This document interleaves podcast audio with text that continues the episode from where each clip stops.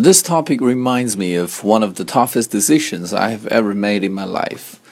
Back in 2006, I was in a dilemma about whether to change my major or not. On the one hand, I loved the subject that I was studying, physical education.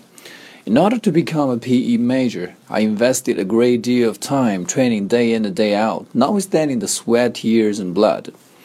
But as time went by, in spite of my ambitious personality, I had to face the truth that I would never be able to play any sports at a professional level and that I might not be able to find a decent job with a degree in PE.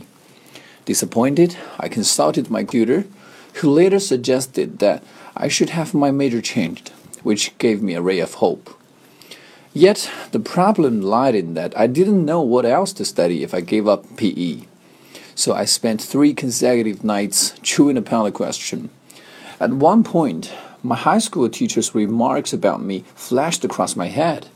I recalled that he once said that I was gifted in language learning and that if I could persist, I would achieve something in this field. Inspired by his remarks, the next morning I summoned up my guts and handed in my application for transfer from the PE department to the English department of my uni. Fortunately, the Chancellor approved my application, and this decision turned out to be a right one, as a couple of years later, I graduated a high distinction. From this experience, I learned a lesson that sometimes we just have to take the risk for what we really want. And everything comes at a price. Nothing ventured, nothing gained. And that is the experience I want to share with you.